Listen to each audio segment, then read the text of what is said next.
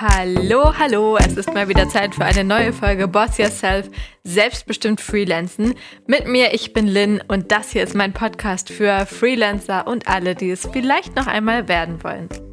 Heute geht es um das Thema international Freelancen und digitale Nomaden, also Deutschland verlassen und irgendwo anders als Freelancer arbeiten. Und dann tauchen wir einfach mal direkt ein.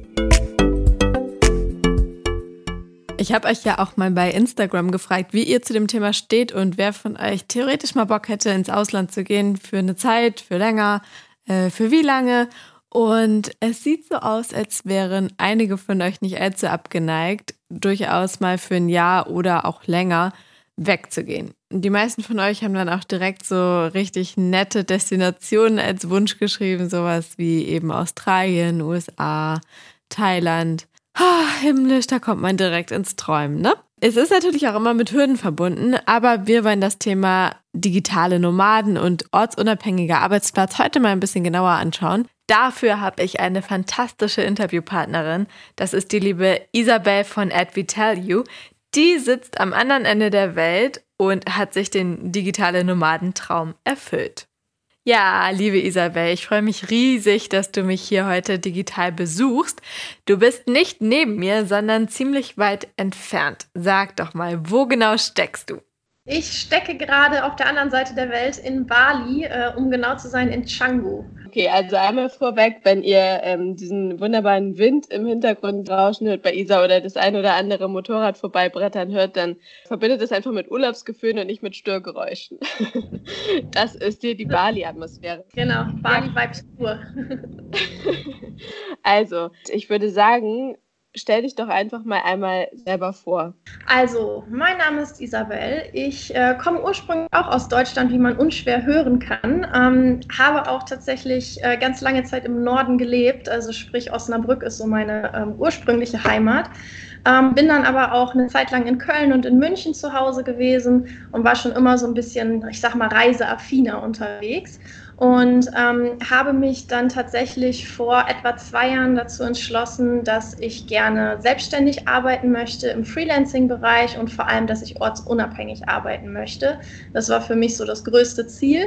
Und ähm, ja, am allerbesten natürlich dann auch mit gewissen Auslandsaufenthalten. Und ähm, genau, da habe ich die letzten zwei Jahre dran gearbeitet und bin dann tatsächlich jetzt Anfang des Jahres nach Bali gezogen und bin seit Januar eben hier vor Ort und arbeite als Social Media Managerin. Performance Marketing gehört auch dazu und vor allem, das ist der größte Bereich, als Mentorin für Freelancer und die, die eben halt gerne im Bereich Online-Business durchstarten möchten. Cool, also ein richtig gutes Gesamtpaket und das klingt auf Anhieb auch nach etwas, was man gut von irgendwo anders auch machen kann. Was macht denn deine Arbeitssituation jetzt so besonders? Also wieso kannst du das alles von egal wo machen? Was, was waren die Voraussetzungen dafür, dass du sagen kannst, ja, ich arbeite jetzt mal hier von Bali aus? Also zuallererst ist es natürlich erstmal eine Entscheidung, ob man das überhaupt möchte und ob man da überhaupt auch ja, die Lust zu hat und, und das auch ähm, sich selber vorstellen kann. Weil nicht für jeden, der im Bereich Freelancing tätig ist, ist es ja auch unbedingt gesagt, dass derjenige ortsungebunden sein möchte. Ähm, wichtig als Grundvoraussetzung dafür, damit man eine Ortsungebundenheit einfach überhaupt erstmal schaffen kann, ist dann natürlich, dass man sich ein sehr, sehr gutes digitales Netzwerk aufbaut und vor allem auch ein sehr, sehr gutes digitales Office letztendlich. Also ich, solange ich meinen Laptop habe und Internet, ist alles cool. Habe ich eins von beiden nicht, wird es ein bisschen kritisch. Hast du da immer uneingeschränkten Internetzugang oder hakt das mal? Also ich meine, in Deutschland ist es ja nicht besser. Es ist ja nicht so, dass wir hier nie Internetprobleme haben. Wie sieht ja, das aus? Deckung ist hier tatsächlich ein bisschen besser als in Deutschland, glaube ich. Allerdings ist dafür die Stromausfallquote etwas höher, was dann natürlich auch mit Ausfall des Internets einhergeht. Aber grundsätzlich, also ich habe immer ein Backup. Wir haben ähm, immer die Möglichkeit über ein Modem, ähm, welches halt zu Hause ist, wenn ich von zu Hause aus arbeite, welches Internet gibt. Und ansonsten habe ich auch immer noch ein eigenes Modem, ähm, womit ich mir nochmal separat losgelöst von dem lokalen quasi ähm, einen Hotspot geben kann, sodass ich immer noch das Backup habe. Aber wenn der Mast nicht funktioniert, ja, dann äh, ist vorbei. Freizeit angesagt, äh, Zwangsfreizeit sozusagen. Du, äh, du hast ja gesagt, du hast äh, dich entschlossen, freiberuflich zu arbeiten. Was hast du denn vorher gemacht und wie ist es dann dazu gekommen, dass du ja praktisch den Schritt in diese Richtung gemacht hast? Genau, also ich bin ähm, ursprünglich ähm, aus der Gastronomie und Hotellerie, also ich habe ähm, Hotelfachfrau gelernt, ähm, habe danach ein Studium gemacht im Bereich Betriebswirtschaftslehre und habe mich da dann in den Gesundheitsbereich spezialisiert und bin danach dann tatsächlich ins Familienunternehmen eingestiegen. Es war ein ambulanter Intensivpflegedienst und habe da dann erstmal ähm, die komplette ja, Verwaltung und Office-Struktur mitgemanagt und ähm, habe dann aber irgendwann entschieden, dass die Pflege an sich ähm, für mich jetzt nicht unbedingt der Bereich ist, wo ich mich so hundertprozentig sehe. Also es ist definitiv ein ganz, ganz spannendes Pflaster. Gerade jetzt momentan ist das ja einfach ein extrem ähm, ja, besonderes Thema auch. Dennoch ähm, war für mich einfach klar, ich möchte kreativer, ich möchte freier und ich vor allem halt eben ortsungebunden arbeiten. Und ähm, dann habe ich mir einfach gedacht, okay, ähm, wie kann ich das ähm, durch, mit dem Wissen, welches ich quasi jetzt durch die ähm, Arbeit in, der, äh, in dem Familienunternehmen, was ja schon sehr viel mit Selbstständigkeit zu tun hatte, ähm, wo man sehr, sehr viel auch schon an Kenntnissen und so weiter gewinnen durfte, wie kann ich das kombinieren und, und mir Möglichkeit, äh, Möglichkeiten suchen, möglichst frei zu sein. Und ähm, habe dann tatsächlich nochmal ein bisschen umgeswitcht und mir erst nochmal eine neue Festanstellung gesucht und war dann im Bereich HR International tätig. Ähm, und habe dann quasi aus dem Ausland ähm, Fachkräfte rekrutiert für den deutschen Markt im Bereich Pflege okay. und dann natürlich schon mal internationaler unterwegs, in Anführungszeichen, mhm. was aber ähm, ja trotz dessen noch den Standort in München hatte, also sprich dann eben in Deutschland. Und ähm, ja, habe mich dann aber immer weiter fortgebildet und mir selber auch Mentoren gesucht, um eben die Möglichkeit zu haben, wirklich komplett ortsungebunden zu arbeiten. Ich hatte immer gehofft, dass ich irgendwie die Möglichkeit finde, über eine Anstellung als Expert irgendwo hinzugehen und habe aber über die Zeit einfach gemerkt, dass das erstmal sehr, sehr schwierig ist und mir zum anderen auch nicht die Freiheit gibt, die ich gerne hätte. Ich habe tatsächlich dann mit meinem Chef so weit verhandeln können, dass ich ähm, auf stundenreduzierter Basis nach wie vor noch in Teilanstellung arbeite. Ähm, das heißt, ich arbeite wirklich nur noch 14 Stunden in der Woche für das deutsche Unternehmen und das ja. zu 100 Prozent digital mittlerweile. Also ich muss nicht mehr in Deutschland sein dafür, was aber auch anderthalb Jahre Prozess war, bis wir das soweit auch intern strukturiert hatten, dass das möglich war und habe mich parallel in diesen anderthalb Jahren auch darum bemüht, meine eigene Selbstständigkeit aufzubauen und eben halt als Freelancer dann erstmal nur im Bereich Social Media Management ähm, tätig zu werden, also rein organisches Marketing. Später kam dann Performance Marketing, also auch Paid Marketing und ähm, vor allem auch Bereiche, in denen man dann einfach auch viel, viel besser tracken kann ähm, dazu, sodass halt die Auswertbarkeit und die Kennziffern mhm. wesentlich ähm, ja, mehr äh, in den Vordergrund gerückt sind. Und über diesen gesamten Prozess hin wurde ich halt von ganz, ganz vielen ähm, Bekannten, Freunden, Umfeld und so weiter immer wieder und auch teilweise von wildfremden Leuten darauf angesprochen, wie ich das denn eigentlich gemacht habe. Zum einen, wie habe ich meinen Chef dazu gebracht, dass ich mit einem mal digital arbeiten darf? Zum anderen, wie habe ich das gemacht, dass ich neben einem 40-Stunden-Job auch noch eine Selbstständigkeit aufgebaut habe? Mhm. Und wie habe ich gemacht, dass ich dann auch noch nach Bali gehe? Also das ist ja irgendwie Schön, dass deine Bekannten dich das äh, schon alles gefragt haben, das hätte ich dich nämlich sonst jetzt gefragt. Also ja. du sagst, äh, es hat ungefähr eineinhalb Jahre gedauert, deinen Chef zu bearbeiten. Fang doch damit einfach mal an. Also wie bist du da vorgegangen? Naja, also im Prinzip, ähm, wir sind ja sehr international auch da schon tätig gewesen, ähm, dadurch, dass wir halt ausschließlich im Ausland rekrutiert haben. Und ähm, dementsprechend war sowieso die Affinität im, in dem gesamten Office einfach schon sehr, sehr auf Internationalität.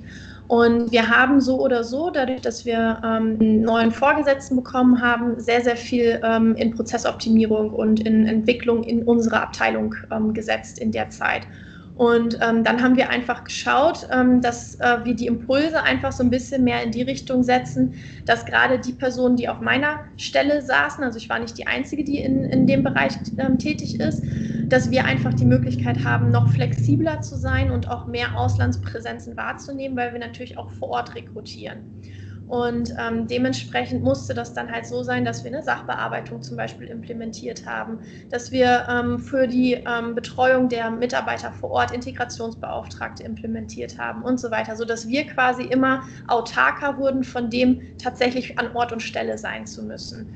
Und ähm, irgendwann habe ich dann einfach mal den äh, Mut zusammengenommen und habe gesagt, okay, es gibt jetzt zwei Möglichkeiten ich habe meine Selbstständigkeit, die für mich immer auch im Vordergrund hatte, ähm, so weit aufgebaut, dass ich jetzt sagen kann, entweder ich ähm, kündige komplett oder aber er geht halt den Schritt mit und sagt, ich darf rapide die Stunden reduzieren und darf dementsprechend dann auch digital arbeiten.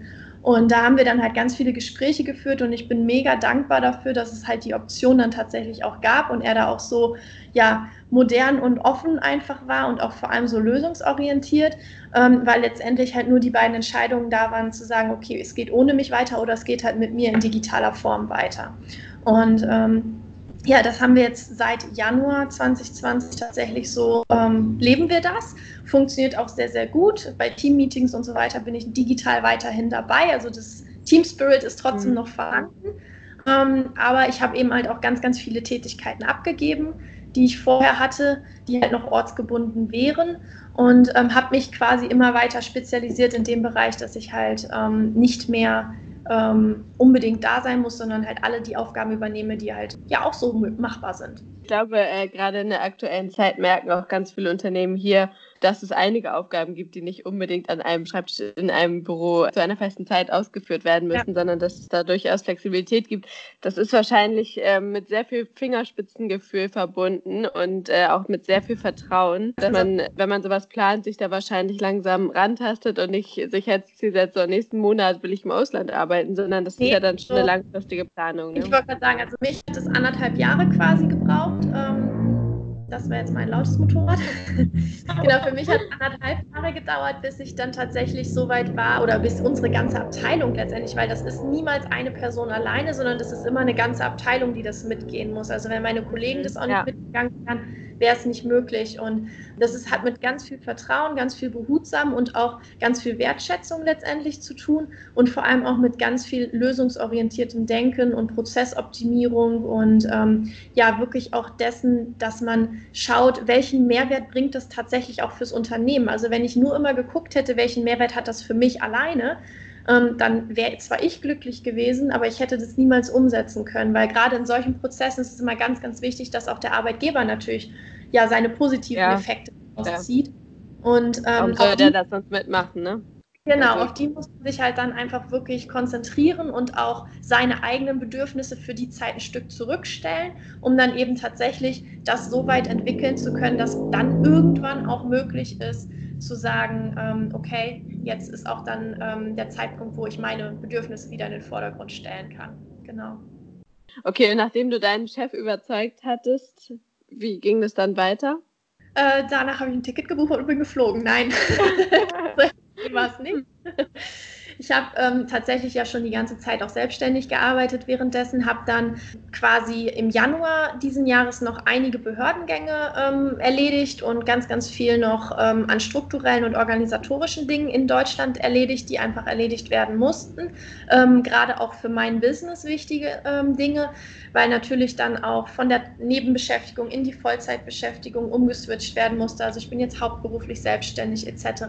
Ähm, Gewerbe musste umgemeldet werden um, man musste auch noch mal schauen, dass man natürlich auch dann dementsprechend kundenmäßig aufgestellt ist und so weiter. Also da waren ganz, ganz viele Dinge einfach, die ich noch zusätzlich vorbereiten musste, bevor ich dann gehen konnte. Und ähm, dann bin ich Ende Januar tatsächlich geflogen, nachdem ich auch noch mal natürlich Familie besucht habe und so, wie sich das gehört. Ja, bevor sie dich besuchen kommen. Genau. Und ähm, ja, dann ähm, bin ich quasi im Januar hergekommen und ähm, habe dann erstmal ähm, einen Monat auf einem ganz normalen Visa on Arrival verbracht. Also das bekommt man, wenn man als Deutscher hier einreist und nicht gerade Corona ist, automatisch. Dann darf man 28 Tage bleiben und ist aber im Prinzip als Tourist hier. Also offiziell arbeitet man dann natürlich nicht. Ich habe auch keinerlei indonesische Kunden, würde auch nie im Leben hier irgendwen annehmen, würde das auch keinem empfehlen, der in dem Bereich arbeiten möchte, ähm, weil das natürlich sonst Probleme gibt. Also ich habe meine Kunden, die ich selbstständig habe, alle rein in Deutschland. Ähm, gerade was das Mentoring angeht, bietet sich das auch an, weil ich mich mit dem System in Deutschland sehr, sehr gut auskenne und da dann eben halt auch adäquat und auch vor allem mit viel Mehrwert einfach beraten kann auf dem Weg in die Selbstständigkeit. Das würde ich mir hier in Indonesien ehrlich gesagt nicht zutrauen und auch in keinem anderen Land. Also von daher, ähm, genau, ist das einfach so. Du hast ja gerade gesagt, du hast noch ein paar Behördengänge erledigt in Deutschland und so und das, was eben dazugehört, das ist wahrscheinlich ultra detailliert und äh, Zettelwirtschaft, wie das nun mal in Deutschland so ist. Aber kannst du es einmal zusammenfassen? Was steht einem so bevor, wenn man diesen Schritt macht? Weil ich glaube, das ist für viele tatsächlich eine Hürde. Wenn ich selber darüber nachdenke, im Ausland zu leben, frage ich mich auch sowas wie, ja, ähm, wie bin ich denn dann versichert? Was mache ich mit den Steuern? Zahle ich die in Deutschland? Wahrscheinlich ja. Du bist ja auch immer noch äh, ziemlich deutsch, was deine Anstellung jetzt angeht insgesamt. Ähm, kannst du das einmal zusammenfassen, was da so auf einen zukommt? Genau, also das ähm, ist natürlich nicht alles in einem Monat passiert, sondern auch schon mit ganz vielen Gesprächen im Vorhinein und Informationen einholen etc. Ähm, aber so die Basics sind im Prinzip, dass man sich als allererstes natürlich um eine Krankenversicherung kümmern muss. Also wie bin ich im Ausland dann krankenversichert, wenn ich dauerhaft oder längerfristig zumindest im, äh, im, im Ausland bin. Ähm, was deckt die dann auch vor allem alles ab, weil da gibt es super viele verschiedene Abstufungen. Würde ich auch wirklich empfehlen, zu einem unabhängigen, ähm, ja, Makler zu gehen und nicht zu einer Versicherung an sich, um sich da zu informieren, um einfach auch ein breiteres Spektrum zu bekommen an, an Angeboten. Dann ist natürlich ganz, ganz wichtig, auch erstmal zu gucken, habe ich überhaupt einen Reisepass, der dementsprechend auch äh, noch gültig ist, damit ich auch tatsächlich ein Visum in dem anderen Land bekomme. Ähm, weil das wäre auch ungünstig, wenn man dann einen vollen Reisepass hat oder womöglich einen, der in den nächsten Wochen abläuft. Sollte man auch vorher mal checken. Expressreisepässe sind sehr teuer in Deutschland. Ich spreche aus Erfahrung. oh Gott, ja. Und jetzt ist auch echt so eine Sache, die sagt einem die Familie, die Mutter sagt wahrscheinlich zehnmal, ist dein Reisepass noch gültig und es passiert trotzdem. Ja, definitiv. Also auch das checken. Dann natürlich auch mal äh, in Erfahrung bringen, ähm, brauche ich einen internationalen Führerschein? Bringt der mir überhaupt etwas? Möchte ich den haben? Ähm, Thema Gesundheit natürlich nochmal, ähm, je nachdem, wo man dann natürlich auch hinfährt oder fliegt, ähm, sind dort vielleicht irgendwelche besonderen Vorkehrungen zu treffen, seien es jetzt Impfungen oder halt irgendwelche Medikamente, die man dringend mitnehmen sollte. Hat man selber irgendwelche Einschränkungen, die dann in irgendeiner Form nochmal eine, eine Vorbereitung äh, bedürfen oder so. Also das sind ja erstmal so Basic-Themen, die man ja so oder so ab. Ähm, ja, ähm, für sich selber erstmal abfrühstücken sollte, bevor man in irgendeiner Form ins Ausland geht. Und gerade wenn man längerfristig geht, ist es natürlich umso wichtiger, dass man sich mit den Themen auseinandersetzt. Und dann kommen natürlich auch noch, wenn man als ähm, Freelancer tätig ist, beziehungsweise ähm, ein Business einfach hat, kommen natürlich auch da noch Themen hinzu. Also zum Beispiel war bei mir halt ein Thema, dass ich mein Gewerbe von eben nebenberuflich auf hauptberuflich ummelden musste, ja. damit auch dann eben korrekt läuft. Ähm, dann ist die Frage, wo zahlt man Steuern, wie du schon gesagt hast. Also wenn man natürlich noch eine Anstellung in Deutschland hat, zahlt man auch natürlich ganz normal in Deutschland Steuern, solange man auch in Deutschland einen Wohnsitz hat, aber ohne Wohnsitz keine Anstellung. Also von daher, das, das sind alles Themen, die so ineinander greifen, wo man dann wirklich auch gucken muss und sich selber auch sehr, sehr individuell einfach informieren muss und, und schauen muss, was da für einen in Frage kommt. Ähm, dann natürlich auch businessmäßig. Ähm, wenn man natürlich ein Unternehmen hat, welches in Deutschland gemeldet ist, muss man auch in Deutschland Steuern zahlen.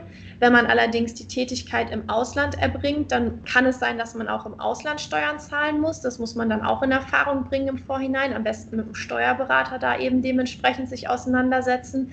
Ähm, genauso auch wenn man womöglich ähm, im Ausland dann in irgendeiner Form Büroflächen oder ähnliches anmieten würde oder in irgendeiner Form ähm, Business-Sachen quasi in Anspruch nimmt, wie zum Beispiel Seminare besucht oder ähnliches. Auch da muss dann geklärt werden, wie ist das dann ähm, mit der Besteuerung und so weiter. Aber das sind alles Themen, die man auch mit dem Steuerberater recht schnell, wenn man einen guten hat, abklären kann. Es mhm. ist aber einfach wichtig, dass man das auch tut. Genau. Das heißt, du hast jetzt in Deutschland deinen äh, Steuerberater sitzen und wenn du da irgendwie was Unklares hast, dann äh, haust du den an und der weiß das in der Regel auch? Also, oder? Ich habe eine Steuerberaterin, genau die sitzt oft in Deutschland, aber auch nicht immer. Also sie ist selber ah. auch sehr ähm, digital unterwegs. Wahrscheinlich kommen wir auch demher so gut miteinander aus, ähm, weil sie halt auch super digital arbeitet, was ich total wertschätze, ähm, weil es ist natürlich auch schwierig, aus Indonesien irgendwelche Belege hin und her zu schicken. Dementsprechend muss man sich natürlich auch über solche Sachen im Vorhinein Gedanken machen, also wie läuft meine Buchhaltung weiter ab etc. Reicht das, wenn ich Rechnungen quasi digital versende oder muss ich das per Post machen? Genauso auch bei Verträgen Verträgen und so weiter. Also dank Digitalisierung ist das ja mittlerweile auch größtenteils halt wirklich auch digital möglich. dennoch gibt es ein paar Dinge, die man nur aus Deutschland machen kann. Und da macht es dann vielleicht auch Sinn, dass man halt einen Ansprechpartner in Deutschland nochmal hat, der einem dann bei bestimmten Themen einfach hilft und ähm, da unter die Arme greift und vielleicht für einen dann auch gewisse Dinge einfach erledigt. Genauso auch, ja, braucht man irgendwen, der vielleicht eine Vollmacht hat, dass wenn man selber irgendwelche dringenden Themen in Deutschland zu erledigen hat, dass derjenige die dann für einen machen kann, wenn man vielleicht nicht spontan ja. überkommen kann oder so. Ja, genau, ich wollte gerade sagen, das variiert ja dann auch noch je nachdem, wo man eben im Ausland arbeitet. Indonesien ist natürlich jetzt auch ein Extrembeispiel. Ist ja was anderes, als wenn man jetzt in Holland sitzt und noch viel näher dran ist. Da muss man ja. das wahrscheinlich alles nicht ganz so toll äh, vorplanen und sowas, weil man einfach näher dran ist. Aber glaube tatsächlich, dass ja viele auch eher weiter weggehen wollen, dahin, wo es wärmer ist, möglicherweise einfach ein ganz anderer Lebensstil herrscht. Und ich glaube, da sind Ziele wie Asien, Australien, vielleicht ja. Amerika schon häufiger der Wunsch im Kopf. Definitiv, also gerade im Freelancing-Bereich oder wenn ich auch so ans digitale Nomadentum denke, sind ja so Länder wie Thailand oder auch Vietnam, Kuala Lumpur, Myanmar und so und eben halt auch Indonesien, besonders natürlich Bali, einfach extreme Hotspots. Also das kann man nicht anders sagen. Und auch Lateinamerika, da gibt es ja auch so ein paar Hochburgen. Ähm, das ist halt einfach ähm, ja nicht unbedingt dann die Ostsee oder so. Also auch wenn die natürlich sehr, sehr schön ist. Aber da wollen dann die meisten digitalen Nomaden zumindest aus Europa nicht unbedingt hin. Ähm, aber das heißt ja auch nicht, dass man also an einem Ort dann ständig sein muss, sondern ähm, also auch ich bin ja zum Beispiel, nachdem ich hergekommen bin, erstmal noch ein kleines bisschen gereist und gar nicht direkt in Bali geblieben. Von daher, und was man natürlich sich auch im Vorhinein überlegen muss, ähm, das ist vielleicht auch noch ganz wichtig, ähm, wie viel Zeit und wann man denn auch wieder in Deutschland ist. Also ich meine, ähm, wenn natürlich so etwas wie Corona dazwischen kommt, dann ist das etwas schwierig, ähm, diese Zeiten dann auch immer so einzuhalten und, und dann auch die Flüge dementsprechend alle so zu nehmen, wie man sie dann geplant hat. Ähm, nichtsdestotrotz sollte man sich da im Vorhinein natürlich Gedanken zu machen, ähm, ja, wie viel Zeit man dann auch tatsächlich noch in Deutschland verbringen mag auch zum Thema Wohnsitz ganz, ganz wichtig, dass man das einfach in Erfahrung bringt, ob man das dann überhaupt auch alles, was die deutschen Behörden einem dann so an Voraussetzungen und Bedingungen mit an, den, an die Hand geben, ob man das auch erfüllen kann letztendlich. Genau. Mhm. Ja, und ich meine, stellen sich auch so Fragen wie, äh, ob du nur untervermietest deine Wohnung zu Hause oder ob du sie aufgibst, was machst du mit deinen Möbeln? Äh, gibst du möglicherweise auch Kunden auf, weil du erstmal gar nicht planst, wiederzukommen und du weißt, das funktioniert nicht. Also ich meine zum Beispiel, ich könnte jetzt nicht beim lokalen Radiosender arbeiten aus Australien oder so, ne? Also ja. das ist ja, das ist zumindest eine Sorge, die ich habe, wenn ich das, wenn ich darüber nachdenke, im, im Ausland zu arbeiten. Ich weiß, einige Kunden könnte ich mitnehmen. Ähm, aber auch eben einige nicht. Manche Sachen sind dann gestalten sich schwierig und ich glaube, das ist bei mir zumindest eine äh, relativ große Hürde. Ich würde es nicht als Angst bezeichnen, weil es kommen natürlich dann auch immer neue Sachen, aber ja, manches muss man wahrscheinlich dann noch einfach aufgeben und weiß nicht, ob das danach wiederkommt. Das stimmt. Also am Ende des Tages ist es halt immer ein Abwägen. Also was ist einem dann in dem Moment auch selber ähm, was ist es einem wert zu investieren, um das zu bekommen, was man halt haben möchte. Und ähm, ich finde es immer ganz spannend. Ähm, also für mich ist halt mein Ziel nicht verhandelbar. Also der Weg dahin, der kann variieren. Ob ich jetzt Weg A, B, C oder Z gehe, das ist komplett flexibel. Aber das Ziel an sich ist für mich halt nicht verhandelbar. Und an der, an der Stelle war für mich dann einfach immer klar, also ich möchte gerne eine Zeit lang im Ausland leben und ähm, ja, das hat dann auch eben gewisse ähm, Kompromisse, ähm, die man eingehen muss auf dem Weg dahin. Aber nicht jeden Weg oder jeden Kompromiss muss ich eingehen. Also ich kann dann auch nochmal variieren oder so. Und mhm. ähm, ich denke, das ist auch ganz, ganz wichtig, gerade wenn man sich so, ja, so ein Ziel nimmt oder allgemein so einen Wunsch hat, so einen Traum hat, dass man dann auch offen ist für verschiedene Lösungsansätze und nicht festgefahren ist und, und ähm, sagt, okay, es muss jetzt aber nach Plan B laufen oder so, ähm, weil vielleicht sind C oder D viel, viel besser und man weiß das nur noch nicht. Also da muss man dann auch immer ein bisschen abwägen, gerade was auch Kundenakquise und so weiter angeht oder auch das Halten von Stammkunden und so weiter. Ähm, da muss man dann, glaube ich, wirklich einfach ja, flexibel sein. Ja, mir geht es äh, zumindest auch so rückblickend, macht halt immer alles Sinn. Ne? Also ähm, ich habe mich zum Beispiel irgendwann nach dem Abi super schwer getan, ein Praktikum abzusagen, was zwei Wochen war, äh, wo ich aber richtig lange für gekämpft habe, gegen eins, was ich dann angenommen habe, was drei Monate war und ja, da arbeite ich jetzt immer noch. Ähm, ja. Also, und ich weiß noch, wie schwer ich mich getan habe, wie lange ich hin und her überlegt habe. Und äh, ich habe in vielen Sachen mittlerweile die Erfahrung gemacht, dass rückblickend halt immer alles irgendwie Sinn macht und sich ergibt und egal wie man sich entscheidet, das wird für einen selbst schon die richtige Entscheidung sein. Also ich muss auch sagen, für mich gibt es eigentlich gar keine richtige oder falsche Entscheidung, weil es gibt nur eine Entscheidung, die ich getroffen habe oder die ich nicht getroffen habe. Und jede Entscheidung, die ich treffe, ist am Ende des Tages auch zielführend und in irgendeiner Art und Weise, wenn man denn so sagen möchte, dann auch richtig in Anführungszeichen, weil es mich ein ja. Stück weiterbringt. Und jede Entscheidung, die ich letztendlich nicht treffe, ist eigentlich die, die mich wieder zurückwirft, weil ich halt Stillstand erzeuge. Und das ist auch, glaube ich, für jeden, der im Freelancing-Bereich tätig ist, wirklich eine dieser inneren Blockaden, die man wirklich gucken muss, dass man die frühzeitig schon überwindet und da auch frühzeitig ähm, mit sich selber einfach immer wieder in, in Reflexion geht, dass man tatsächlich Entscheidungen trifft, zu denen auch steht und damit dann auch den nächsten Schritt einleitet. Und dann kann man wieder entscheiden und dann hat man wieder die Möglichkeit zu sagen, ich gehe rechts oder links rum. Ähm, aber dieses Stillstehen und Abwägen und, und nicht in die Entscheidung kommen, ist wirklich eine der größten Hürden überhaupt darin, ähm, ins Tun zu kommen und überhaupt voranzukommen am Ende des Tages. Ja, oder eben Ewigkeiten rumzudümpeln und unzufrieden zu sein und sich zu ja. beklagen. Ne? Ja. Ja, ja, auf jeden Fall. Ähm, sag doch mal, wie sieht denn das aus? Wie, wie kann man sich jetzt deinen Arbeitstag vorstellen? Also ich meine, du hast dann ja schon so gewisse äh, Zeitunterschiede. Also bei mhm. mir, wo wir jetzt aufzeichnen, war es morgens um neun, bei dir ist es dann schon 15 Uhr. Lässt sich das mit all deinen Kunden problemlos umsetzen oder ja, stehst du auch manchmal mitten in der Nacht auf und gehst in irgendwelche Telcos? Ähm, also grundsätzlich stehe ich schon mitten in der Nacht auf, aber nicht für Telcos. Also ich okay. stehe tatsächlich relativ früh morgens auf ähm, aktuell. Also das habe ich mir jetzt tatsächlich hier so ein bisschen angewöhnt. Also um 4.30 Uhr klingelt mein Wecker momentan. Ähm, genau, und dann starte ich aber auch erstmal ganz entspannt in meinen Tag. Also sprich, ich habe wirklich einfach erstmal Zeit für mich. Das heißt, ich ähm, starte ganz entspannt mit Frühstück, mit Meditation, mit Yoga, mit ähm, Journaling. Ich lese, ich, ich nehme mir wirklich einfach mal ganz kon konsequent Zeit für mich und genieße das auch morgens dann einfach, dass es noch so ruhig hier ist, dass eben nicht tausend Motorräder hier draußen rumpesen und so. Und dass es halt einfach so, ja, so diese, diese ruhige ähm, Stimmung einfach da ist. Und ähm, dann fange ich meistens so gegen acht ungefähr an zu arbeiten tatsächlich, dann aber für mein Business, also sprich für, für AdVitalU, wo ich dann im Prinzip erstmal ähm, die ganzen ähm, E-Mails und, und DMs beantworte und so quasi die ganze Kommunikation, die ja über Nacht reingekommen ist, weil ihr da ja alle äh, wach wart. Die arbeitet ja. dann als allererstes ab. Als nächstes gucke ich dann immer, dass ich schaue, dass ich dann so meine Daily Tasks letztendlich erstmal erfülle, also die Sachen, die dann anstehen, sei es an Projekten weiterzuarbeiten, sei es Kundenthemen ähm, abzuarbeiten, ähm, sei es irgendwelche Sachen vorzubereiten oder Content zu produzieren oder oder oder. Und dann gönne ich mir meistens gegen Mittag nochmal so eine kleine Auszeit, wo ich dann mir nochmal eine Stunde Zeit nehme, wirklich Mittagessen und auch gegebenenfalls mal ein bisschen an, an den Strand oder Pool legen oder ähnliches und wirklich in, in abschalten.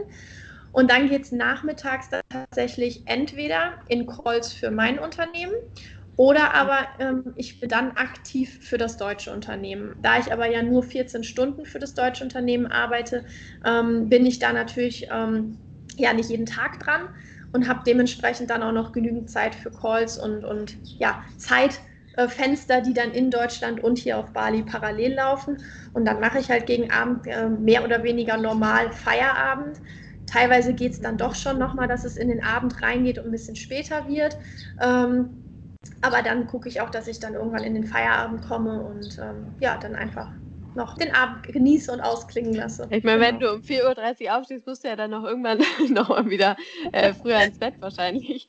Ähm, ja, krass, das klingt ja total, äh, total cool. Also ähm, ich persönlich liebe es am Freelancen, dass man sich die Zeit so selber einteilen kann und bin äh, auch totaler Morgenmensch. Gut, ich dachte, wenn ich um 6 Uhr aufstehe, bin ich früh, aber das hast du jetzt nochmal getoppt.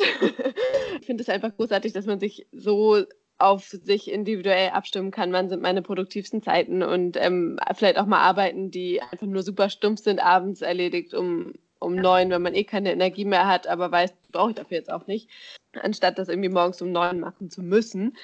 Und äh, ich habe auch zum Beispiel mal von einem Paar aus Australien gehört, die das dann so gemacht haben, dass die mal morgens vier Stunden gearbeitet haben, dann in der australischen Zeit sozusagen und ja. irgendwann dann abends sozusagen die zweite Schicht eingelegt haben für, für die Deutschen. Genau, und weil ich mir dann einfach auch sage, okay, es muss eine Zeitüberschneidung geben, einfach damit man auch bestimmte Kunden einfach in Deutschland dementsprechend auch ja bedienen kann, weil ansonsten wird es schwierig, gerade wenn Kommunikation und so erforderlich ist. Und mein Business, gerade das Mentoring, lebt halt einfach von eins zu eins Gesprächen und dementsprechend auch äh, ja In-Person-Calls. Und da muss ich dann halt einfach auch dabei sein und kann nicht sagen, ich zeichne es mal auf und spiele es dir dann ab. Ähm, das ist ja nicht machbar. Und dementsprechend ähm, genau, bin ich dann einfach auch gegen Abend nochmal aktiv, aber habe dafür dann mittags eben nochmal ein Zeitfenster, wo ich nichts tue. Soll ja auch für irgendwas gut sein, dass man da an so einem schönen Platz Erde wohnt ne? und dann auch eben mal den Strand genießen kann und sich eben ja nicht das Gefühl gibt, man müsste jetzt die ganze Zeit hart arbeiten, äh, um das auszugleichen, dass irgendwie die Sonne scheint oder so, sondern eben auch letztendlich will man ja was davon haben, dass man da an dem Ort wählt, den man sich ausgesucht hat zum Arbeiten. Das stimmt, wobei ich dazu sagen muss, dass ich tatsächlich sehr, sehr viel arbeite und ähm, auch zeitlich mit Sicherheit mehr arbeite, als ich das in einer Anstellung jemals getan habe zuvor. Einfach aus dem Grunde, weil ich halt Sachen mache, die mir einfach wirklich auch Spaß machen, die mich erfüllen, die mir Freude bereiten und dann fühlt sich das nicht an wie Arbeit, wenn ich dann zum Beispiel abends noch irgendwie drei Stunden lang an, an irgendwelchen neuen Designs oder ähnlichem arbeite oder so. Das ist dann für mich eher ja, Kreativität spielen lassen und nicht, ähm, ah, jetzt muss ich das auch noch machen. Und ja. ich glaube, das ist wirklich so ein Punkt, ähm, gerade wenn man im Freelancer-Bereich tätig ist, wenn man Dinge tut, die einem Erfüllung geben und die einem auch eine gewisse Leidenschaft einfach abverlangen, ähm, dann fühlt sich das nicht unbedingt wie, wie Arbeit oder wie Stress an. Und dementsprechend ist es halt positiv und dann macht es auch nichts, wenn man dann vielleicht doch mal eine Stunde mehr arbeitet oder ähm, vielleicht eine Stunde weniger am Strand verbringt.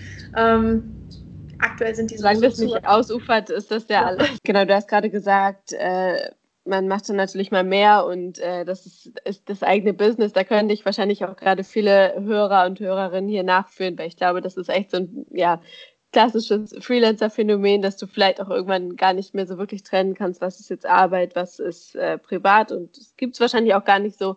Trotzdem muss man natürlich aufpassen, dass es dann nicht ausufert und man eben, ja, keine Ahnung, nur noch vier Stunden schläft und 20 Stunden arbeitet. Ja, also bewusste Auszeiten sich zu nehmen, ist auch ganz, ganz wichtig und das rate ich auch jedem, der bei mir im Mentoring ist, einfach nimm dir bewusst auch Zeiten und Phasen und gönn dir das vor allem auch, erlaube dir das vor allem auch, ähm, dass du dann eben auch abschalten kannst, weil kein Mensch auf der Welt, egal ob angestellt oder selbstständig, kann 24 Stunden am Tag wirklich produktiv arbeiten und auch den, also im Kopf auch vor allem das leisten, was dann auch erforderlich ist, weil gerade wenn man digital arbeitet, arbeitet man ja überwiegend im Kopf, also dann ist man ja wenig, ähm, ich sag mal, körperlich am Arbeiten. Und dementsprechend muss man sich dann auch Auszeiten gönnen und ähm, darf das auch nicht irgendwie auf die leichte Schulter nehmen, zu sagen, ah ja, jetzt habe ich schon seit drei Wochen im Prinzip durchgearbeitet mit keinem einzigen freien Tag und ähm, ja, mir geht es noch gut und schlafen tue ich eigentlich auch nur zwei Stunden in der Nacht. Also das würde ich bezweifeln, dass es einem dann wirklich noch gut geht.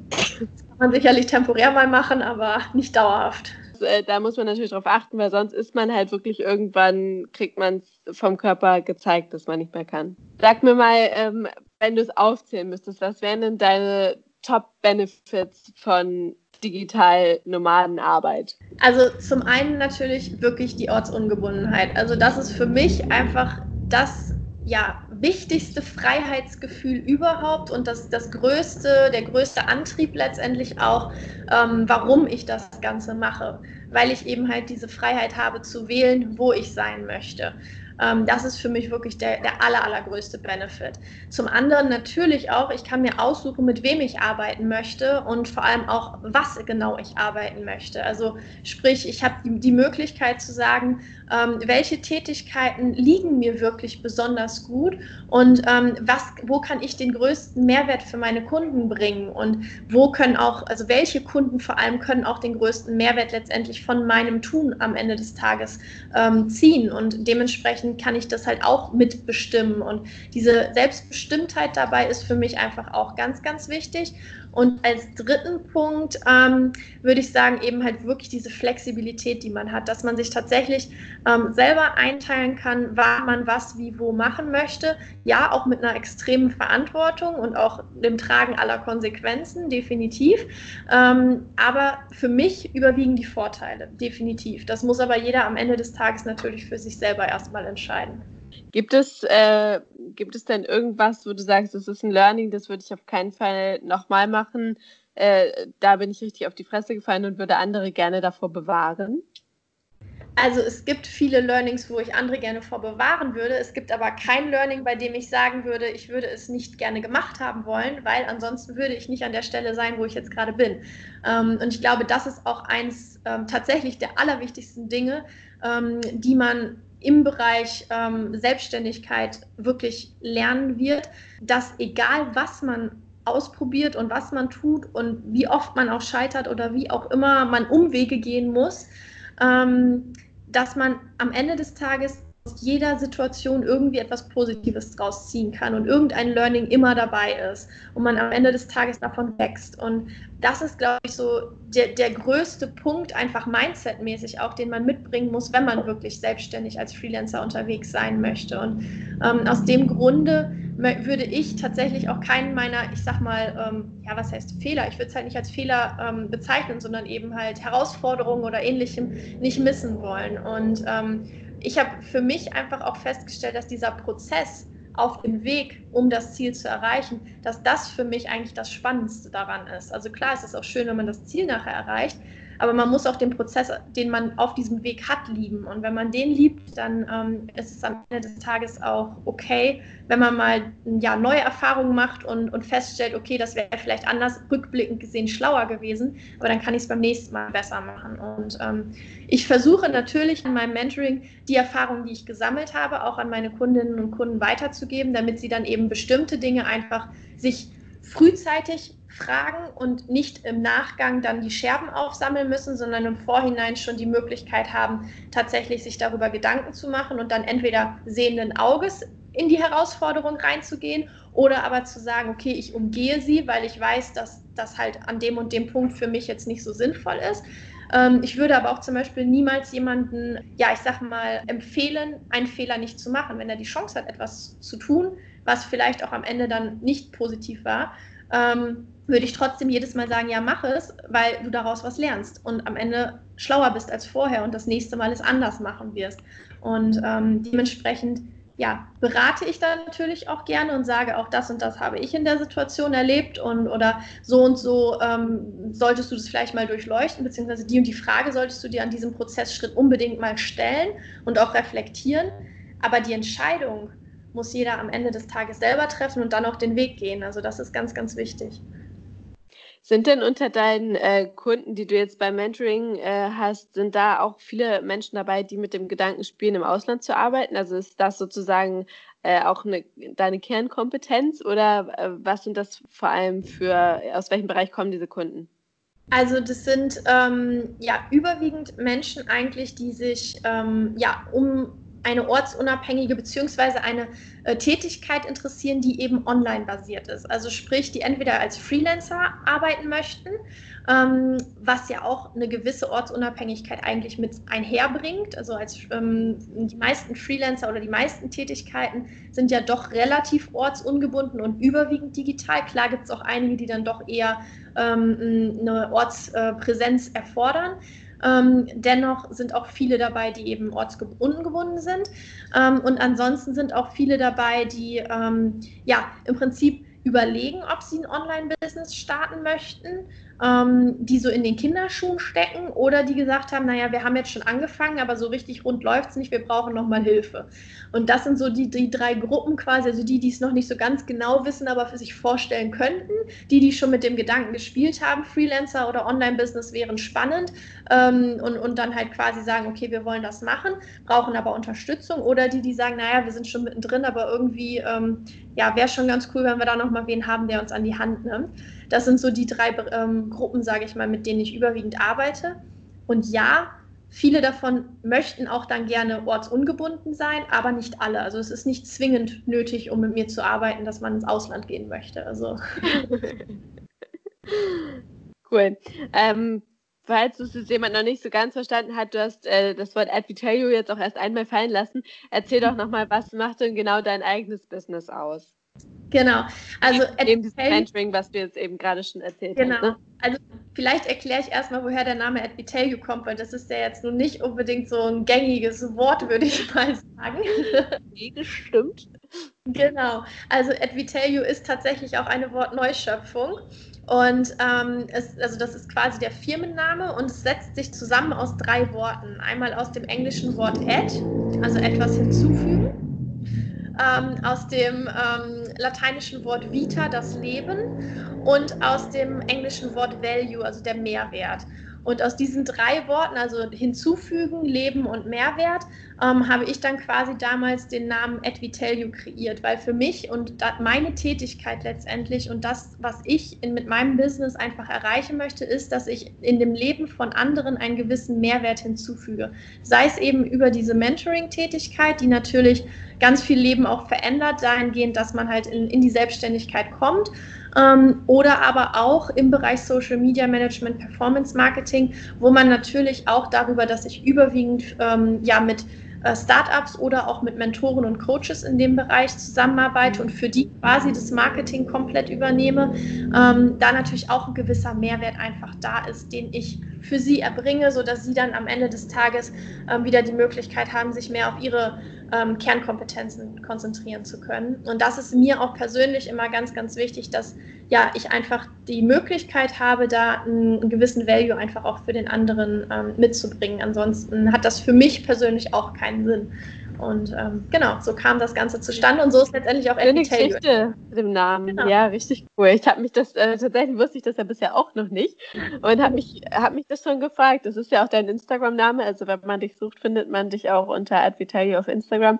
Und genau. ähm, ja, das ist schon, also es regt ja direkt zum Nachdenken an, weil man erstmal so denkt, okay, was steckt in diesem Wort jetzt drin? Jetzt wissen wir, warum das da drin steckt. Genau. Sehr schön. Cool. Und ähm, was ist deine Vision für das Unternehmen jetzt in Zukunft? Also möchtest, du hast vorhin gesagt, du möchtest niemanden auf Bali, also aus Indonesien, da für deinen Kundenstamm mit akquirieren. Das heißt, möchtest du es eigentlich so halten, dass du von überall arbeiten kannst, aber mit deutschen Kunden?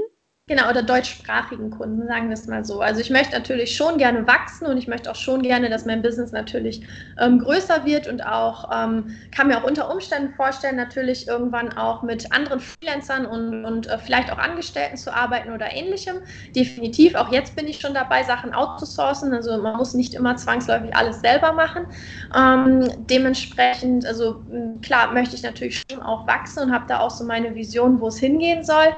Ähm, ich möchte auch gerne das Mentoring noch weiter ausbauen, möchte auch gerne da noch im, im Bereich Online-Produkte einfach noch viel, viel aktiver werden ähm, und auch selber noch mehr ähm, im Bereich ähm, Schulung und, und Online-Kurse anbieten, weil ich einfach merke, wie groß die Nachfrage in dem Bereich auch ist, gerade was so dieses Freelancer werden, ähm, selbstständig werden, Online-Business starten. Ja. Ähm, ja. womöglich auch digital arbeiten im Bereich digitaler Nomade etc., ähm, wie viel Potenzial da einfach hintersteckt.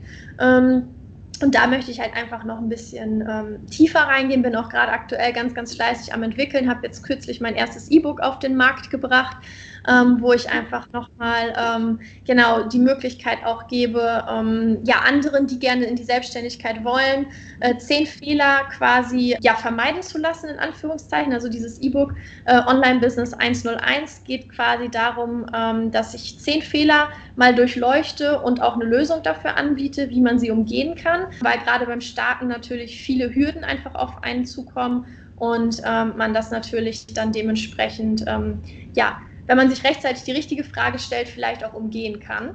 Mm, genau, und in dem Bereich bin ich halt einfach tätig. Also falls irgendwer auch Interesse an dem E-Book hat, gibt es auch bei mir auf dem äh, Instagram-Kanal einfach äh, auf den Link klicken, dann kann man es downloaden, ist kostenfrei. Also von daher super gerne einfach reinschauen für alle, die halt im Freelancing-Bereich da ähm, Interesse haben. Also biete ich gerne an.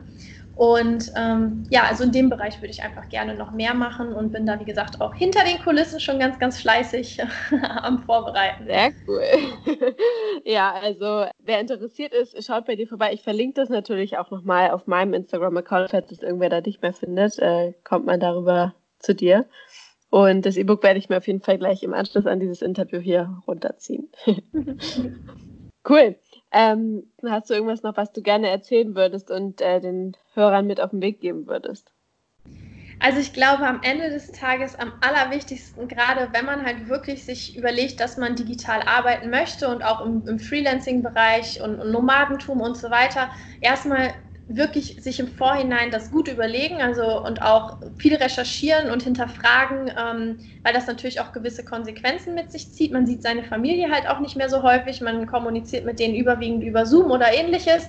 Also sprich, man, man ähm, opfert auch natürlich einiges, man gewinnt aber auch ganz, ganz viel. Und ähm, da muss halt wirklich jeder für sich das tatsächlich mal abwägen und ähm, was ich tatsächlich jedem einfach nur von Herzen raten kann, ist tatsächlich, sich da auch ein Umfeld zu schaffen, sei es über Mentoren oder aber einfach auch über ein Netzwerk, was man sich aufbaut, privat, ähm, wo man einfach ganz inspirierende Kontakte hat. Denn ähm, am Ende des Tages ist das das, was einen auch voranbringt. Und ähm, wenn man Leute hat, mit denen man sich austauschen kann, die ähnliche Interessen haben, die auch in, den ähnlichen Weg gehen möchten, dann ähm, bringt einen selber das auch Meilenschritte voraus. Und ähm, ja, das kann ich einfach nur wirklich jedem ans Herz legen, sich da wirklich ein Umfeld zu schaffen, was ähm, ja unterstützend, positiv und, und ähm, ja letztendlich auch in die Richtung geht, in die man selber möchte denn ähm, alles andere hält einen einfach am Ende des Tages nur zurück und ähm, genau, ansonsten einfach tun, einfach machen, loslegen und machen. Also wer äh, hier zuhört und schon am Koffer packen, ist es auf dem richtigen Weg, wenn die Recherche-Lektüre daneben liegt. Genau. Sehr schön. Ich finde es total cool. Also äh, ich habe es ja schon erwähnt, bei mir ist das durchaus auch was, äh, was in meinem Kopf rumkreist. Ich würde auch gerne mal zumindest eine Zeit lang von woanders arbeiten. Ich glaube, es ist auch ganz spannend, dann die Kombination zu sehen, wie, ähm, wie das Leben abläuft. Zum einen, vielleicht gibt es ja auch Leute, die dann durchaus Kunden auch anders aufnehmen, äh, an dem Ort, wo sie eben arbeiten und dazu deutsche Kunden, dass du eben auch tatsächlich andere Arbeitsweisen kennenlernst. Und ähm, ja, das ist natürlich auch einfach mal ein schöner Break in der ganz linearen Karrieresatz. Also schon durchaus verlockend. Ich kann ja auch einfach sagen, ich möchte jetzt mal für ein, zwei Monate oder so irgendwo anders hingehen oder so. Also die Option gibt es ja auch. Also es gibt ja nie nur schwarz und weiß und ich glaube, das vergessen ganz, ganz viele, ähm, dass man da halt einfach auch Möglichkeiten schaffen kann, ähm, sei es auch, wenn man tatsächlich noch in einer Festanstellung ist, zu sagen, ich mache mal ein Sabbatical oder so oder ich, ich spreche mal mit meinem Chef, ob ich nicht vielleicht irgendwie die Möglichkeit habe, dass ich meinen Jahresurlaub komplett durchnehme oder so. Okay, hat die Konsequenz, man muss die restliche Zeit des Jahres durcharbeiten, sollte man sich auch gut überlegen. Ähm, nichtsdestotrotz, also da, da gibt es ja verschiedene Möglichkeiten, einfach zu sagen, ähm, man möchte einfach, äh, ja, auch mal für eine längere Zeit ins Ausland. Ich glaube, da, da kann jeder daraus lernen, einfach auch andere Kulturen kennenzulernen, andere Lebensweisen kennenzulernen. Also ich finde einfach hier die Atmosphäre total schön, dieses ja auch spirituellere und, und weniger getriebene, weniger status- und materialorientiertere, als, als es in Europa der Fall ist. Und das genieße ich aktuell sehr. Und ähm, ich glaube, das kann gerade was die Persönlichkeit und die Entwicklung für jeden Einzelnen angeht, einfach ganz, ganz wertvoll sein, auch mal ja über den Tellerrand hinauszuschauen. Und das muss nicht zwangsläufig immer nur ähm, beruflich sein, das kann auch einfach privat sein, ähm, aber definitiv einfach ähm, der, der Entwicklung da Raum geben. Und ähm, falls irgendwer einfach auch noch mehr Fragen hat oder da irgendwie das, das, Gefühl hat, wir hätten jetzt irgendwas vergessen oder so, kann mich auch jeder natürlich super gerne jederzeit anschreiben. Also da bin ich offen für jedwede Kommunikation oder so. Also einfach ähm, ganz mutig voran, einfach mal Hallo schreiben und dann melde ich mich auch. genau. Ja, bestimmt regt das was in den Zuhörern. Also bei vielen ist es ja, glaube ich, so, dass sie einfach, dass man unterbewusst so ein Gefühl in sich hat, dass man das gerne irgendwie machen würde, aber vieles hält dann davon ab. Und da finde ich gerade, was du äh, jetzt gesagt hast, den Punkt Punkt wichtig, dass es ja nicht nur schwarz und weiß gibt, sondern man kann das ja auch mal testen und schaut mal vielleicht für ein halbes Jahr, ob das was ist oder nicht. Dann schaut man, was sich daraus entwickelt. Und ja. man muss ja jetzt nicht entscheiden, okay, ich gehe jetzt äh, im Sommer weg und bleibe für die nächsten 30 Jahre im Ausland. So ist es ja gar nicht.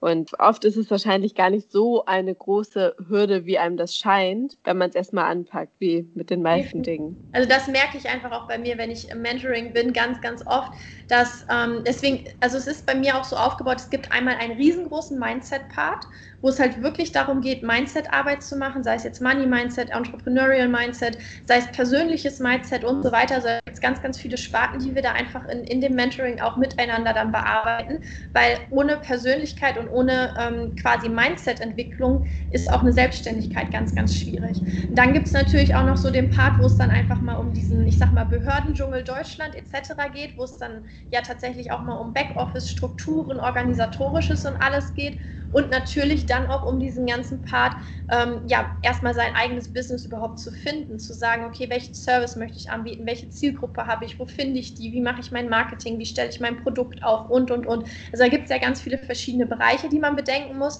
Und ähm, die decke ich quasi über das Mentoring nach und nach mit meinen ähm, Kunden dann dementsprechend ab und, und bespreche die durch und, und gebe da Unterstützung und ähm, ja, schau halt, dass ich da den größten Mehrwert einfach auch für den Weg ähm, in die Selbstständigkeit einfach bieten kann. Und da ist, wie du eben auch schon gesagt hast, Mindset ein ganz, ganz, ganz großes Thema, weil viele haben ganz viele Barrieren und Hürden im Kopf, die eigentlich ja. wesentlich kleiner sind, wenn man sie dann tatsächlich mal angeht, als sie ursprünglich erscheinen. Aber erstmal sind sie wirklich riesengroß. Und das ist ganz, ganz wichtig, dass man da immer ja, anknüpft und, und definitiv sich mit beschäftigt, bevor man losgeht. Ach, spannend. Also ich glaube, du hast äh, bestimmt mit, dein, mit deinem Input hier ganz vielen geholfen und Denkanstöße gegeben. Äh, ihr habt es gehört, wenn jemand dabei ist, der jetzt noch offene Fragen hat, dann kontaktiert ihr dabei auf Instagram at Vitalu und haut sie einfach mal an oder schreibt mir und ich vernetze euch und dann äh, werden hoffentlich auch die noch übrig gebliebenen Fragen eliminiert. Super gerne. Ja, toll. Ich danke dir, dass du hier heute digital äh, bei mir warst. Ganz, ganz vielen lieben Dank auch dafür, dass ich überhaupt da sein durfte und das hat mir super viel Spaß gemacht. Und wenn du jetzt auch Lust bekommen hast und irgendwie merkst, dass sowas in dir schlummert, der Wunsch, dass du nochmal von woanders arbeiten möchtest und nicht dein ganzes Berufsleben lang in Deutschland sein möchtest, dann plane rechtzeitig schreib's dir mal alles auf, mach das Ganze ein Stück realer, als es jetzt gerade noch ist. Denn wir sehen am Beispiel von Isa, dass das alles nicht so weit weg ist, wie es scheinen mag. Und klar, Hürden sind immer da, aber die hat man auch hier. Und wenn du irgendwo in dir diesen Wunsch verspürst, dann pack das mal an. Es gibt ja auch einige Organisationen, die bei der Beratung, bei der Organisation helfen und es dir noch leichter machen, deinen Traum vom Ausland und vom Arbeiten im Ausland wahrzumachen. Es passt natürlich nicht für alle, aber für viele Jobs, gerade im Medienbereich, kommt das natürlich schon ganz gut in Frage und vieles kann im Ausland gemacht werden. Ich hoffe, dass du die Folge genauso spannend und interessant fandest wie ich. Ich habe mich riesig gefreut, dass Isa hier bei mir zu Gast war. Wenn ihr sie jetzt nochmal digital auschecken wollt, dann schaut euch bei Instagram at VTellYou an. Da findet ihr alles über Isas Arbeit und eben auch ihren Alltag als digitale Nomadin. Mir war es ein Fest. Ich freue mich aufs nächste Mal und sage bis dahin, eure Lynn.